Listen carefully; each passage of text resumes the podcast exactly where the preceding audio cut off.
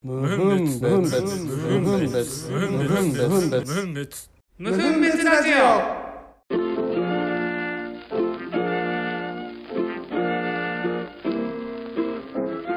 はい、始まりました。無分別ラジオ。はい、始まりました。いやー、冬ですよ。 冬ですね。暖冬で冬す。といえば、冬とい冬といえば、はい。冬といえば。車だよ。なんで車でしょ、寒いんだから。夏じゃない。冬といえば車っていうことで、まあ、みんな言うと思うんですけど、言わないんですね。今ハマってるアニメがありまして、うなんだと思う車関係なかったらあマジるで。だろう。あるだろうが。もう、イニディかじゃポンツォピーでしょ。あ。知らねえよ。イニシャル D だよ。うん、今じゃあ、イ合ニっシャル D セてカンドシーズンのオ合ってたープじゃんニング曲だわ。た、合ってたじゃん、じゃあ俺。合ってるよ。合ってるん一だ。発目で当てに来て るから。いうん、うん。びっくりしたわ。や、なんか、うん。 結構遡ること夏ぐらい冬なのに、冬だけ冬どといえばって言ってたのに。でそれぐらいの時にあのこれで話したっけなあのグランツーリスモっていう映画の話したっけいや、ないんじゃないそのグランツーリスモってあ、えっと、ゲームであったじゃんうん。あれそうですのね映画化されたものがあったわけよはいはいはいはい。あれって実話だって知ってた知らない、 知らない。あのグランツーリスモっていうゲームが流行りすぎたからうん。あの F1 レーサーにゲーマーをするっていうプロジェクトが日産で動き出したわけうん。でそれで実際にそのグランツーリスモの世界一の人をレーサーにしてみたらうん。実際に世界一にななるんだけど、おうおうおう。まあ、その過程はすごいいろいろあるんだけどねで、まあ、そういう映画だったわけようん。でやっぱグランツーリスモ同直撃世代だからうん。いややっぱこうすげえ車がやっぱかっけえなって思うわけようん。で、まあ、車関係の映画をねいろいろ見たりしたんだけど、うんそしたらやたらと UNEXT で俺にこうイニシャル D のアニメおすすめですよって出てくるうん。イニシャル D か、俺通ってきてねえんだよなと思った。そうだね。一回も見てないの。うんうんうんでも友達は好きなやついたの。うん。うん。でも俺は一回も見てなくて、で、まあ見るかと思って見て、うん。まあそしたら面白いわけですよ。うーん。まあただ、ファーストシーズンのやつなんて 3D ポリゴンみたいな アニメーションなんだけど、うんうんうん。あ、それでも面白いって感じるんだと思って。そそれいつぐらいのアニメなのえ、ファーストうんうん。いつだろうね。相当前ってことでし90年代とかで。ょそうだよね。うんうんでなんかやっぱなんて言うんだろうねこの車好きじゃないけどなんか車ってやっぱいいなというか車が極論いいのかなんかそういう一つのものでこう争ってるというかなんかあれしてるのがいいのかはちょっとまだわかんないけどうん。でもまあやっぱ車はあ一つのものとしてかっこいいなっていううんうん。あとその運転のスキルとかさうんなんか佇まいうん。こだわりうん。でまあそれを見ててこう感じたんだけどまあうん俺がね正直一番衝撃を受けたのがあ俺大貫に一番最初高校生の時出会った時にイニシャル D のその主人公に似てるってめっちゃ思ったわって思思い出 して あ、そうなんだ。言われたことないい一回もないわ。やマジで激似でマジで一回もないわ。いやみんな絶対思ってて絶対思ってる。そもそもイニディを見たことある人、そんなにいないから。いやあれはみんなね知ってる人はみんなね、みんな知ってるけどい、や俺最初イニ D 見てなかったのに思ったから主人公来たって、イニシャル D の人だっ絶対嬉しくないよね。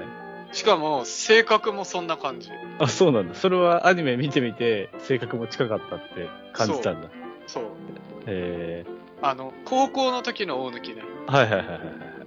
あのなんかぼーっとしてさなんかうん。ななんかわかるい椅子ガタガタやっててさなんうかんどこ見てんだろうみたいないや、知らない、知らない。そうあだ、のそんな感じだったんだ。空虚な感じああ。主人あ公、それはそんな、そんな感じなんだ。うんそうだねうーん。あなんかるひほょどうねひょうとしてるあ、そうなんだ。あんま主人公っぽくないってことあんまぽくないザ主人公みたいな感じじゃないんだ。ただ徐々にうん。あ、まあやる気というか車が自分が好きなんだとかそういうことには気づいていくんだけどうんうん冒頭の方とかはそのレースをやることに関しても「いつき俺はいいよレースなんて」みたいなうん。あいつきって親友ねはいはいはい。なんかそれわかるの。うん。いつきはもうバカっぽい。ケンさんみたいな。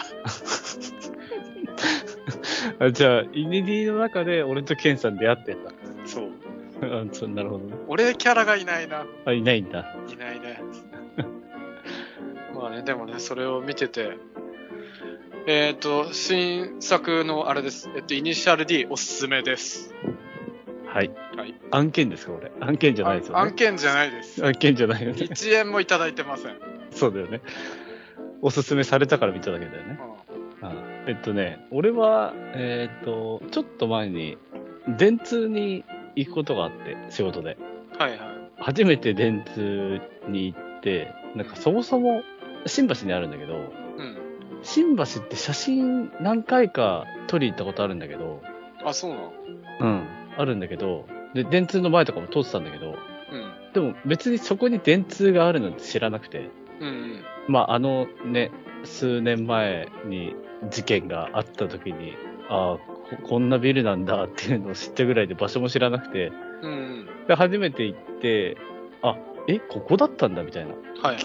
もうまんますぐそば写真撮ったりとかしてて、え、電通って自社ビルじゃない自社ビル、自社ビル。の自社ビルだけど高いからさ、高層だから、ああ。ああ。あの、ロゴとかもさ、相当見上げないと気づかないわけよ。はいはいはい。別に普通になんか、あの、目の見える範囲の写真を撮ってたら別に気づかなかったかうら、んうん。ああ、これそうだったんだぐらいの感じだったんだけど、で、あの、まあ、別に電通の話をしたいわけじゃないんだけど、うん。あの、俺が前に多分無分別でさらっとその転職した時に言ったかもしれないけど、うん。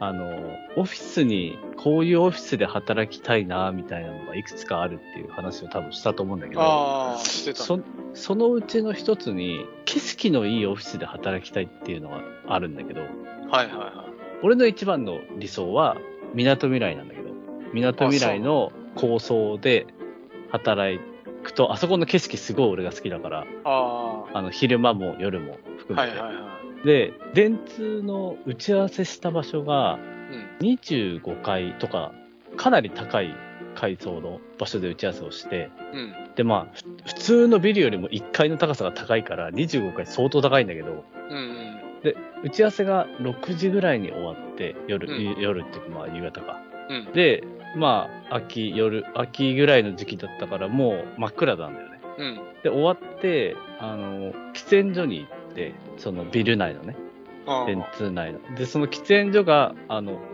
ガラス張りにも全部なってて、そっから景色を見てて、うん。超景色良かったの。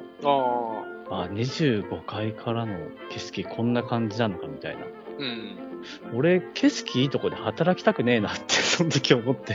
なんであのね、今まで散々なんか景色いいとこで働きたいってすげえ思ってたんだけど、うん。いざその、まあ言うてまだ6時、まだ6時の時間なんだけど、うん。俺なんかこんなに景色いいと働きたくねえって思っちゃうわって思って、なんかああ。なんでこんな景色いいのに俺まだ仕事してんだろうって思っちゃうなとか思って、はいはいはい。早く帰りてえなとかって多分思っちゃうから、うん、あ、これ別にもともと求めてたけど、ああ、これは違うかもなーって思って。うん。ずずっとすごいね、それね、漠然と景色いいとこで、まあよくね、なんか、景色良くたって慣れちゃうよみたいな、うん言うけど、まあ、別にそれは、俺は平気そうだなと思ってたんだけうど、ん。うん。まあ実際多分それは平気なんだろうけど、違うベクトルで、あ別に景色良くても、なんか逆に仕事してると嫌な気持ちになるから、やめようって、その時思って。ああ。逆にね。そう。これはね、新たな発見としてね、すすごいその時感じたから、なんかこれは言っとこうと思って。なんかでも働くスタイルな気がするけどね。うんうんうんうん。俺もともと別にどこで働こうと、仕事をそもそもなんかい生きがいにしてない から、どこでやっても早く帰りたいから、うんそこもあるだろうけど、ぼその、ベースのね。そうね、そうね。それはね。ただまあ、オフィス自体はすごい良かったけどね。なんか、あーいいろ、いろんなところで多分仕事をしてもいい感じだったし、うん。うん。なんかフロアもめちゃめちゃおしゃれだし、綺麗だし、開放感あるし、みたいな。多分、集中しやすいだろうな、みたいな環境はすごくあったね。まあね、そんな感じですか。そうだね。じゃあ、まあ本編いきますか。はい、行きましょう。無分別ラジオはい、ということで、今回の本編は、うんキモいは正義。来まキした。モいは正来ま義。した。来ました。いや別に、あの、待ってましたじゃないんだよ。いやー、来ましたよ。き来たのかつ知らいないけどに、。ついにこの回が来たのかって、すごい感慨深い。あ、もう、リスナーも震えてる今。ああ、震えてるよ。神回だわ。もう、始まった時からもう神回。もう神回。うあの確定なんだ。ん、確定です。ああ、なるほどね。これさ、結局、うんまあ、なんで思ったかっていうのは、うんちょっとまあね、今後話すであことになるであろう、ちょっとドラマをね、見てた時に思ったんだけど、うんうんうん。まあ、要はさ、昔のドラマとか見たりとかすると、まあ、いわゆる俺らが青春ど真ん中だった時のアニメでもドラマでも漫画でも何でもいいけど、うん。まあ、そういうの見たりするとさ、やっぱこう、ノスタルジックな気持ちになったりさ、うんなんかちょっと思うところあるじゃん。うんうんでまあその辺は何でもあって結構漠然と見てたんだけどうん。その時にさふと思ったのが、うなんかあ自分の話ねうん。うん昔の恋愛とかってキモいなって思って 自分のうん。ああ、なるほどね。うん。でも、うん当時はそんなこと思ってなかったはずなんでいや、もちろん、もちろんそうでいやしょ。こんなこと言うのキモいとかこんなことやんのキモいとかいちいち思ってなかったでしょいや、思わないでしょ。うん。で今はまあ恋愛の話として出してるけどうん。恋愛以外もいろいろあったと思うんだよね。その、キモいと思う、今だったらキモいと思う瞬間。はいはいはいはい。けど、おうおう俺はこれをね、今もうこの30後半になったから思うことなのかもしれないけど、うん。キモいって正義だったなと思って。うん。うん。なんか、うわ、キモって、今のじゃあ自分から思ってもそう思う過去の自分がいるかもしれないけど、うんその過去の自分があったことを名誉と思ってる自分もいいたりするわけ。ああ、はいはい。あの時あれやっといてよかったなとか、あの時これ言っといてよかったなとか、うん。あの時あの行動取っといてよかったなとかっていうのって、紐解いていくと結構キモい案件多いなと思っはいはいはい。て。これって何なんだろうなと思って。おうおうおうおうおうなんか、ノスタルジーさとも違う、うん、いわゆる名言とか、うん、そういう、なんて言うんだろうな、すごい明確な判断があったとか、そういう、なん合理性があったとか、そういうことでもない、ただただキモいんだよなっていう。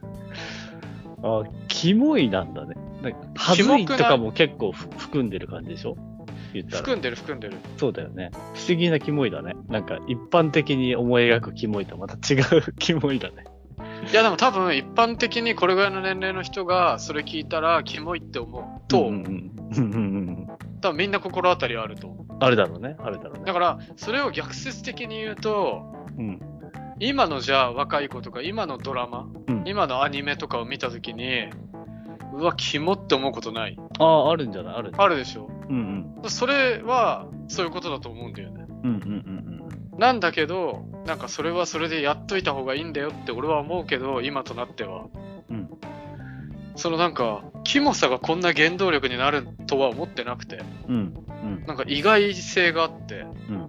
なんかもっとさなんて言うんだろうなすごい頑張った達成感とか涙を流したけどやり抜いたとかさうん。うん。悔しかったけど頑張ったとかさ、卒業式みたいになってる。ね、だからそそういう方がうん糧になってると思えないそうだね。そうだね。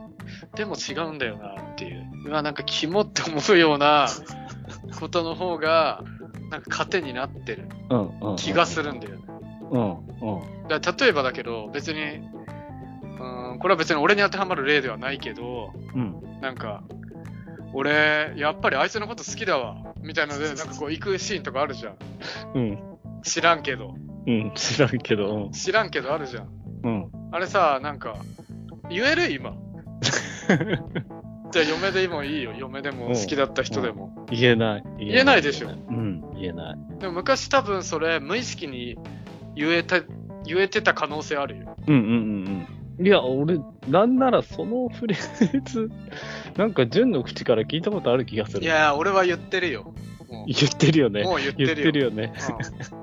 うんうん、あるわ。言いでたもこだとからそういうのとかさ、うん。なんか、なんていうの、結構あると思うんだよね。いろいろ。うんうんうん、え待だっかて、らあの、ちょっとせ整理だけごめんさせてほしいんだけどさ、これ、えっと、の何を話していきたいって いう、だから、キモいは正義だっていう話で。あの話を、別にエピソードを出してほしいわけじゃない。なん、なん、なんでキモいのかとかそういう話でもない。なんでキモいのかでもいいよ。要は単純にキモいっていうものがあった時に、うん。なんでそれが、こう、ノスタルジックさとも違う、なんか良さみたいなのに変わっていくのかというか、肝になっていくんだろうなっていうことをね。これ、そもそもさ、そのさ、さっき言ったさ、うん俺、やっぱ好きだわ、みたいなことを、もう言えないよねってなったじゃん。うん。で、俺、もう言えないんだけど、俺は言おうと思えば言えるわ。それはごめん。それはごめん。でも言おうと思えばなんでしょ。言おうと思えば。これ、あの、じゃあ年齢ってことなのあの、独身だからとか、とかっていうのはなさそ性格的なこともあると思うよ。う。性格一回切り離そうよ。いやでも性格も絶対あるじゃん。いや、ある、ああるよ。あるけどさ、だっじゃあても、もともと言わない人は言わないじゃん。言わない人は言わそれな言っいた。らね。うん。けど、あの、結婚してなくて、まあ、ずっと独身でもいいよ。ずっと独身で。でも、さ、今ちょっとさ、言わないって言ったじゃん。うん、行動だってあり得るわけじゃん。うん。もちろん行動だってそうじゃない。子供含む。うん。そう、だから行動とかは別にさ、言う言わないとかではないじゃん。うん。なんか、例えば、え、泣いてんのみたいなシーンの時とかに、うんなんか、泣いてない。ちょっと目が乾いちゃっただけ。みたいなうんのもあるかもしれない。仕事で例えば辛い思いしてとかさ。うん それもさ、でもさ、なんか、ちょっと、ちょっと、エピソードとして聞くとキモいなってなるじゃん。なるでしょうん。なるけども。 けどそれやっといたら、なんかじゃあ10年経ちました仕事もある程度もう10年経ってこう身についてきましたっていう時とかにさうん。私もなんか泣いてんのかみたいなこと言われて悔しかったんだけどなんか泣いてないって言っちゃってたんだよねみたいなうん。ちょっとなんか重み出てこ ないあなんかいいっすねなんか先輩のそういう話聞きたいちょっとよかったっすわみたいになるあー確なかるにね。こっ確かちにはね。うんうんうんなんかちょっと恥ずかしくもあり、あでも今10年経ってこう立派にやってるかどうか知らないけどもやってるという体でいくと、うんやってると考えたらさなんかそういう時期もあったんすね。そうそうそうみたいなね、ことになるからね。でなんか言葉だけでそれ言われてもさ「いや昔は俺だって苦労したんだよ」とかって言われたってさその苦労エピソード実際聞かないとさうんけどさその苦労エピソードが「いやなんか夜遅くまで働いてさなんか言われたことはすぐに分かりました」って聞いてさとかって言われてもあんま響いてこないじゃん。うん。あんま響いてこないね。けど今言ったその泣きのエピソードとか聞くとうんなんか泣いてんのかって言われたんだけどなんかそれがなんか泣いてますっていうのも悔しかったからさなんかもう本当は泣いてたんだけどなんかついあのもう乾燥してるからですとかなんかそう言ってなんか泣いてない感じを装っちゃったりもしたんだよねみたいなそんなエピソード話すやついるいやわかんねえけまどず待っていや、それさ、あの、先週の出来事ぐらいな感じだったらあるよ。あこないださ、みたいなう。なんか、あ泣おいちゃかっしいだたんろだこけど。ないだみた泣かねえだろなんでそんな直近で泣いてじゃるんだよ直近だったら話すじゃん、それぐらい具体的な話。ああけど、10年経ってさ、俺も若い頃さ、 泣いちゃってさ、みたいな。 で、その時言われたんだけど、なんて話すやついねえから。俺話すからいねえから。俺が話すよ。10話年せ経よっても俺が話すから話せよ。っていうこととかも言いそうじゃん。そなれんだかとそ多いつ分、は、そいつは言いそうだよ。純がそれ言うんだったら多分、あ俺の、は言うよ。聞き手の人は純粋にキモって言って終わると思うよ。マ ジで。中川さんもそんな時期あったんすねにならないだろ。なるから。キモ。キモで終わるわ。なるから。普な通らないに。から。でもだからそういうのもあるわけでしょ、行動も。うんうんうんだから、今のエピソードとかからもそうだけど、俺はやっぱなんか、キモさが説得力につながってんじゃないかなってちょっと思ってるうん。うんうんうん。なんか、説得力を担保してるというか、うんなんか、何なんだろうね。やっぱ、恥ずかしい部分をさらけ出すとか、恥ずかしい部分を見せるとか、やっぱなんかちょっとトレードオフ的なこともあんのかなとかさ、ああ、それはそうかもね。なんかマイナスがやっぱ触れれば触れるほどプラスの触れ幅も大きいじゃないけどさ、うんうん。なんかそういうとこもあって、正義な、から正義なんじゃないかなと思って。まあでも、キモいってさ、あの、どう、どう転んでもマイナス面じゃん。周知心的な部分をさらけ出す。キモかわいいよ。はどうなのキモかわいいは。キモかわいいはさ、見た目の話でし ょ。今関係ねえから。いやでもか、キモかわいいも一緒じゃかもしんないじゃん。全然違う、全然違う。今もっと内面的なことでしょ。キモいって今言ってるの。もでも、キモくて可愛いんでしょ。俺も昔さ、キモかったんだよねって言ってもさ、あ何にもそこうなにんノスタルジーな部分もないし、さらけ出してる感もないからさ、すかさらけは出してるよ。そうなんすねって終わるわ。それダメじゃん。今もキモいじゃん、じゃん。そう昔そキうモかもっしれたなんいだよね。あ、いや、今もキモいです。だから、もうわけわかんなくなったわ、話が。まあ、だから話の取り留めなんかない から、これに。そもそも。うん。でもだから俺はそれがやっぱなんかすごいいいなって思ってん純粋に。うんうんうんなんか大人になってから忘れたのかな自分みたいな。恥ずかしさを。まあ逆に言うと恥ずかしさを学んだとも言えるんだけど。うん。うん。恥ずかしさとかバカさとか、うんうーん無駄さうんみたいなこととかをさらけ出したりこう浪費したり使ったりっていうこととかがなくなってんのなんかおいい大人ぶろうというか変に学んだことによりかっこつけというか、感情の起伏が弱まったみたいな。感情ではないと思うんだよねだって感情の起伏はそれぞれによるじゃんうん、うんそそのそれぞれの中での例えばだから恋愛のさっきの話で言うとさうん、そう彼女を追っかけたとかでもさうん、そのえ彼女の追っかけってこと追っかけじゃない大ファなンみたんだいよにななっちゃっんてだるよなんだよ彼女の追っかけって大ファンだよ要は一言で言えば、そうなるようん大ファンだけど彼女なんだうん、そうだよ彼女が大ファンなのねラノベとかで出そうじゃん。うんうん漫画とかでもなんか出そうだけどね出そうでしょ。うんいや彼女を追っかけて引き止めたとかさうん。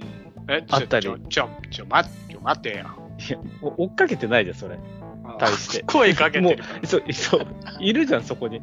そこにいるのをちょっと止めただけじゃん。しかも今の声量だとまあまあ近いから、結構近いよ。結構近くないと聞こえない。あの、喫茶店で席立ったぐらいの。多距離分感それぐらいだと思う。しかもそれで待つんだったら、あのもう逃亡はしないから、ね。 そうだよね。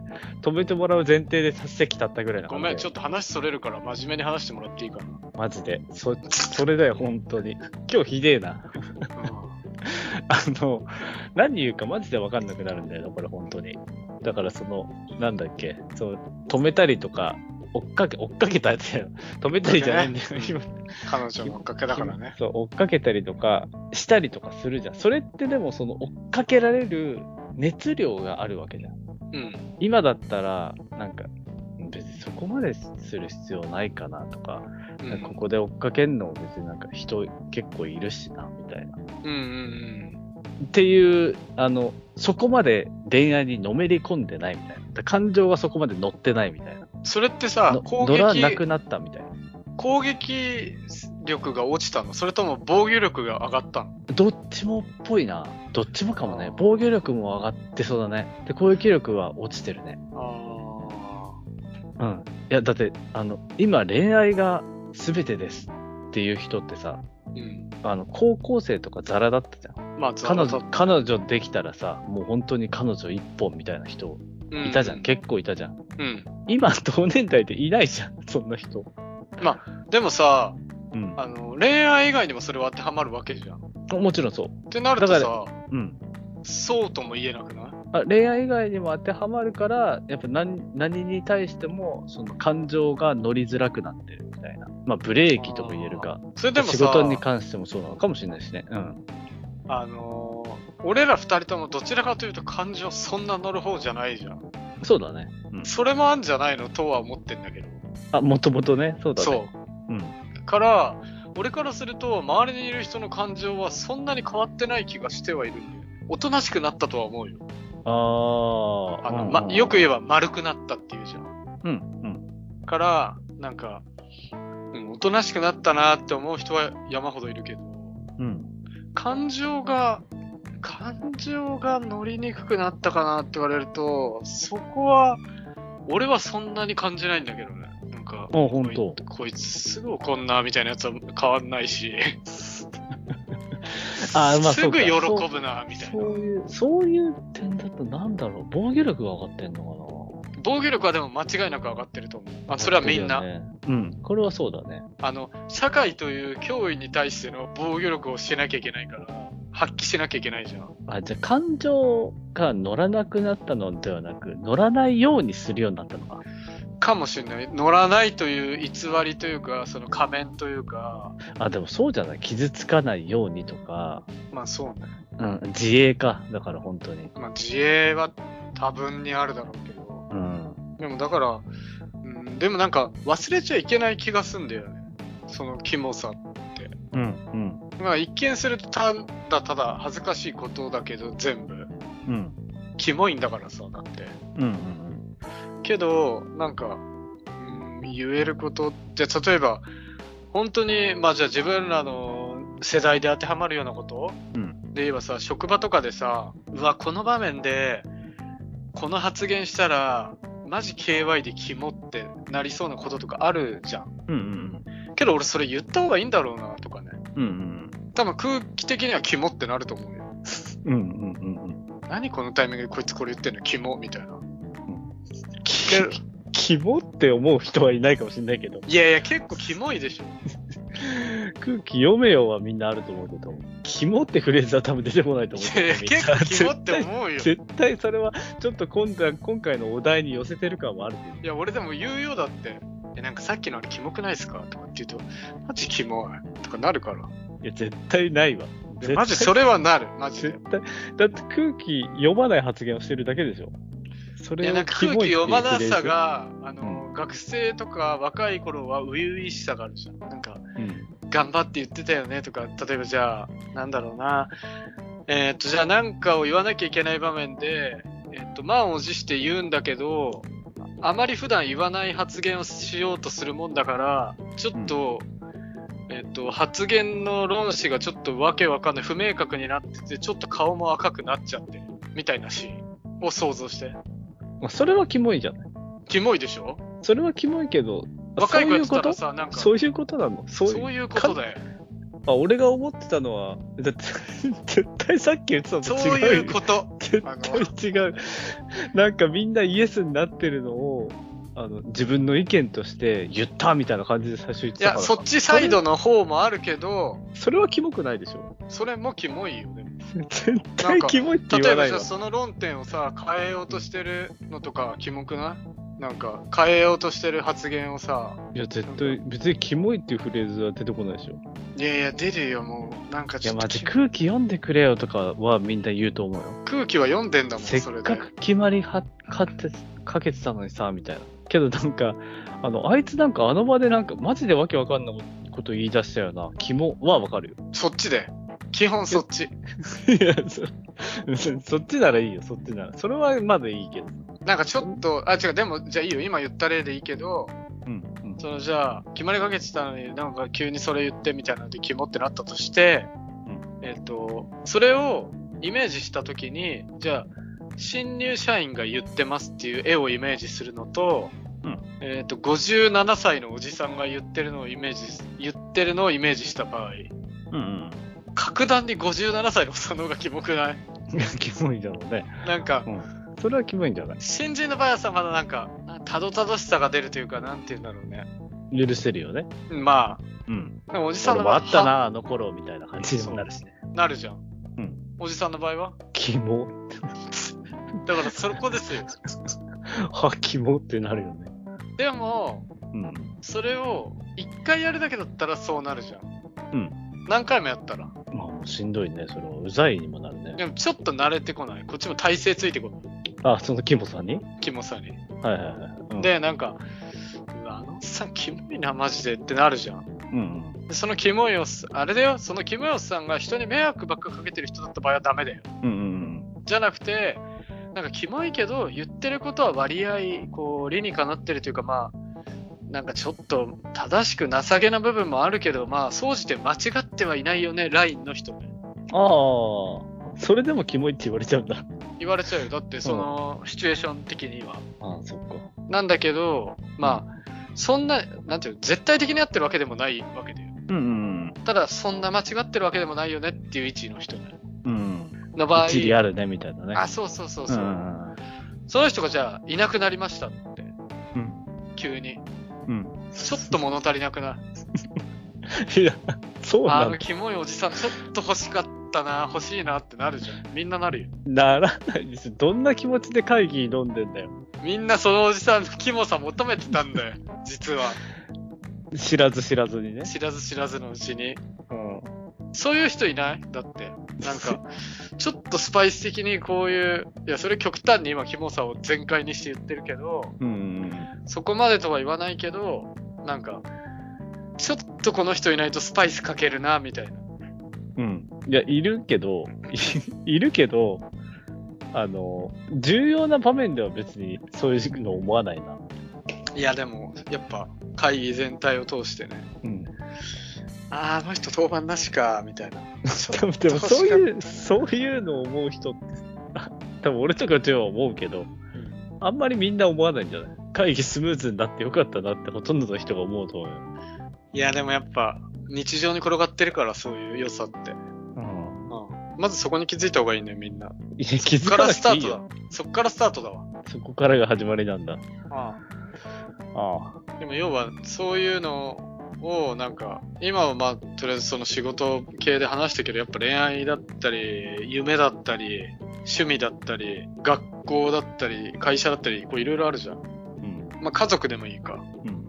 家族とかだってそうじゃないなんか、うわこいつキモって思ってたけど、なんか、家族、家族だけどキモって思ってるところいいね。なんか、 そんな家族ある いや夫婦ならまだありそうだけど、お父さん希望みたいな。何そのセリフみたいな。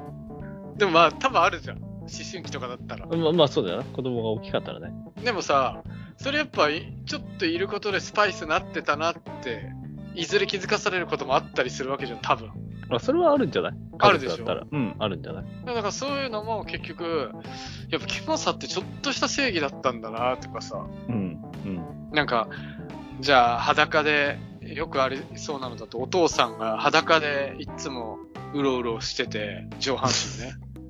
で、なんか、え、ほんとキモいから服着てよ、みたいな、お、お母さ上ん半と 身って娘。 説明いるか まあ、全裸でもいいんだけど、全裸だとちょっと、どかすぎるわと思って違う違う。全裸だったら確かにそうなんだけど、上半身って言われると、え、なんで俺ら下半身だけブラブラした状態でうろついてると思ったのってなってるちかげえだろ。誤解を招くから言ってんだよ。だって上下裸かもしんねえなって思う人いたら絵が変わってくるだろ、ら。見てそるうだ絵けがど、そうだけどさ、上半身って上言われ半ちゃ身うってと、こう 別一応ねに俺ら下半身だけの状態、それはキモいわってなるから。そんなわけないわって言わせてもらうわ。それはねうんあるけど、うんあるけどうろうろしてて。それをうん。考慮しての上半身裸でうろうろしていくキモみたいなキモいから上着てよみたいになるじゃんうん。うん。けどお父さんが癌で亡くなりましたってもしなった後、うん。なんかなんか家の中が寂しくなったねそうねお父さんがいた頃は一番誰誰決まる誰誰誰誰お母さんだろうが、このシチュエーションで他誰いいんだよ。おじさんとか来てねえから。あとキモいおじさん来てるわけじゃないおよじさんね。来てたら、キモいおじさんが上半身裸でうろうろしてんだからいいんだよ、成り立ってんだから、それはそ れで。おお母さんだわ。全然寂しくないなと思ったけど。 53歳になってるから、結構声もあれ、太くなってんだわ。あ、別にボイスチェンジャー使ってたわけじゃないん使だ。ってねえから、そういうのも気聞かせてこっちやってんだから。あ、そう。 53歳なりにうん声もちょっと太くなってきたけど、 うんそんなエピソードいらないっすそよんな太くなんねえわ。53歳そんな太くなんねえわ。でも そういう回。今日なんだよ、マジで、今日の回。マジであの。 ね、俺これ、今終盤まで、俺これちなみに15分過ぎぐらいの段階で言おうと思ってたんだけど、黙ってた。うん。あの、なんでこういう回にしたかって、オチで最後に言おうと思って。うんあ、もう、もう終わりにな向かってるんですね、これ。だってもう、もうすあぐもう時そう間だだかね。ら。もう、もう時間だね。 もうすぐ時間マ。何の身もない話だあの、楽しい時間は早いものでって。早いもみんな思ってるだろうけど、うん。ごめん、もうここで、ここら辺で終わらせてもらいますよと言いたいよ、まずは。そうだね、そうだね。で、なんでこういう風にしたかっていう話。うん。あキモいは正義でで、あのね、ちょっと答えを、うん。あの、大貫さんの方でちょっと言ってたんですよ、実は。おおあ、伝わってんなって俺思ったの。ちょっと逆に。うん思ったんだけど、うんまあ要は「キモいは正義」っていう話をしようって思った時から、うん。うん。あのーそもそもさなんか、まあ俺も多少言ったけどさ、うんこう恥ずかしい部分とかさらけ出す部分とかバカな部分とか無駄な部分とかを出さなくなってるじゃん、大人になってからはっていうのを言ったじゃん。うんうん。で言った時に結局なんか無分別取ってる時とかも、うん論理立ててじゃないけど筋道立ててとかさうんうんちゃんとした話をしようしようとしてることが増えてんなって俺は思ってうん。はいはいはい。た。で、ちょうどいいタイトルじゃないですかと思って俺は。おう今回のは。今回の。俺も正直話してた序盤の方何の話してるのか全く分かんなかったですよ。あので、うん結末も見えてない、うん。どういう方向性で話していこうかも正直そんな決まってない、うん。ただ、キモいは正義だってことを伝えたいっていう思いだけはあった。パッションはね。うん。で、それを考えた結果、あ、うんこれ話の論理はなしでいこうと思ったの。うん。